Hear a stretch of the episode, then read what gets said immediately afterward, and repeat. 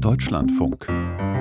DLF Magazin bei den rassistischen Ausschreitungen 1992 in Rostock-Lichtenhagen wurde ein Slogan immer wieder skandiert, der zum Inbegriff rechtsextremer Gewalt im wiedervereinten Deutschland werden sollte.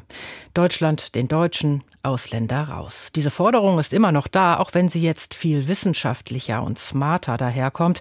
Remigration heißt sie heute und ist derzeit in aller Munde, wenn über das geheime Treffen radikal rechter Kreise Ende November in Potsdam berichtet wird, bei dem Zahlungen zahlungskräftige Unternehmer, AfD-Funktionäre und CDU-Mitglieder, die sich der Werteunion zugehörig fühlen, über die Abschiebung von Millionen Menschen aus Deutschland mitdiskutierten. Ich habe mit unserem Thüringen-Korrespondenten Henry Bernhard, der die AfD im Landtag seit vielen Jahren begleitet, vor der Sendung gesprochen und ihn gefragt, wie er die Zusammensetzung der Runde in Potsdam bewertet. Verwundert hat mich nichts daran. Es war ja erstmal, muss man sagen, es war nicht die erste Reihe der AfD, aber es war immerhin Leute aus dem Bundestag, aus dem Landtag.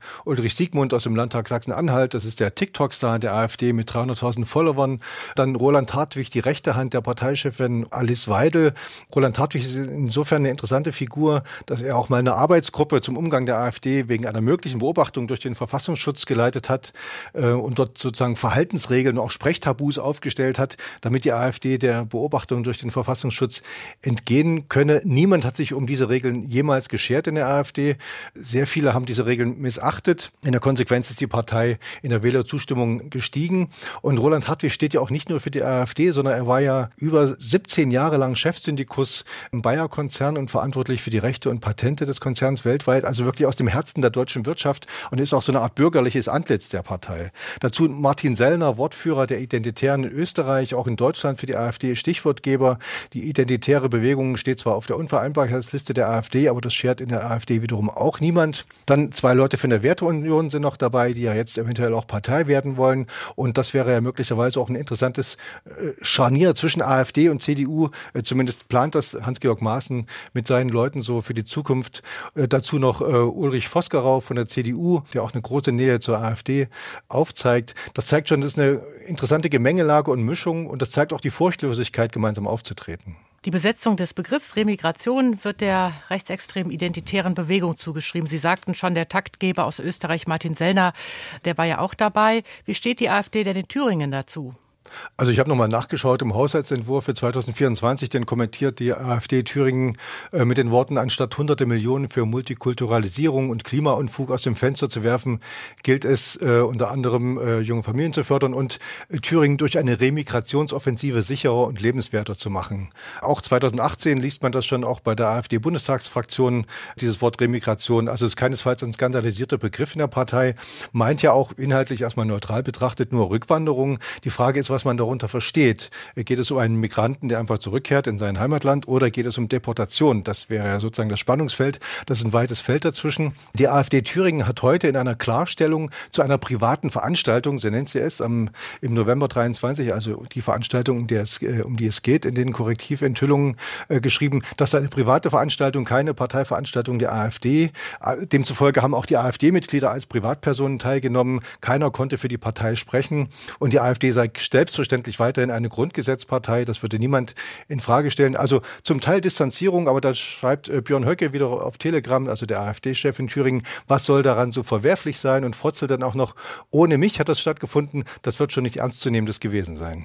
Björn Höcke, der auch Spitzenkandidat für seine Partei bei der Landtagswahl im Herbst ist, hat ja seine Pläne zur Remigration schon in einem Buch 2018 vorgelegt. Was sagt er da genau?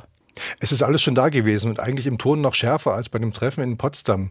Er hat schon äh, damals äh, Flüchtlinge mit Unkraut verglichen, sollte dafür auch, unter anderem dafür auch äh, aus der Partei geworfen werden vom Parteivorstand, was aber nicht gelungen ist. Und dann hat er in seinem Buch nie zweimal in denselben Fluss von einem groß angelegten Remigrationsprojekt gesprochen, bei der die Politik dann nicht um eine wohltemperierte Grausamkeit herumkomme und dann würde man auch menschliche Härten und unschöne Szenen nicht immer vermeiden können.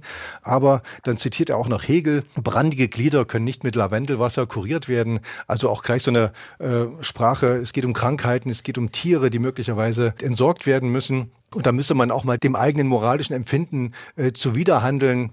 Und auch die deutsche Unbedingtheit wird der Garant dafür sein, dass wir die Sache grundsätzlich und gründlich anpacken werden. Da wird es keine halben Sachen geben. Also das ist ein Sound, den wir aus ganz anderen Zeiten äh, kennen, den Björn Höcke hier anlegt. Und da sind die Enthüllungen von Korrektiv vom Geheimtreffen Potsdam zwar konkret, aber fast noch harmlos. Das sind einfach wirklich von Björn Höcke Deportationsfantasien. Und da geht es nicht mal mehr um die Frage, ob jemand die deutsche Staatsbürgerschaft besitzt oder nicht, was ja jetzt gerade noch diskutiert wurde. Aber natürlich ist das alles äh, juristisch unbedenklich, sowas zu äußern.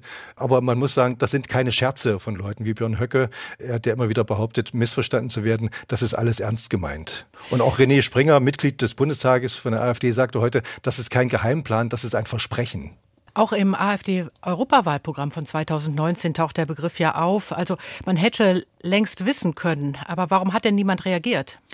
Ähm, diese Worte sind äh, die ganze Zeit äh, öffentlich gewesen. Wir haben sie auch in unserem Programm schon immer wieder äh, zitiert. Wir haben Björn Höcke im Original gehört. Wir haben aus seinem äh, Buch zitiert. Äh, es hat aber bislang niemanden äh, weiter interessiert. Was jetzt an dem Treffen besonders aufreizend ist, ist vielleicht, dass man es nochmal von verschiedenen Leuten hat, dass sich verschiedene Menschen treffen aus verschiedenen Bereichen, auch aus verschiedenen Parteien. Aber grundsätzlich ist das für die AfD nichts Neues. Und deshalb sagt ja auch die AfD jetzt öffentlich, wo ist jetzt eigentlich das Problem für euch? Die AfD liegt in Sachsen und Thüringen bei über 30 Prozent. Äh, wird die Remigrationsdebatte da irgendwas dran ändern? Ich würde sagen, nein. Also die AfD in Thüringen wird vom Verfassungsschutz als gesichert rechtsextrem beobachtet. Die Abschiebe- und Deportationsfantasien von Björn Höcke hören die Leute auf vielen Reden von ihm. Je radikaler, umso mehr Beifall bekommt er. Äh, also die Wähler wissen um die Ziele der AfD und wählen die AfD deswegen oder dennoch, das weiß man natürlich nicht immer so genau. Und die Radikalisierung hat ihnen bislang immer nur noch mehr Stimmen eingebracht.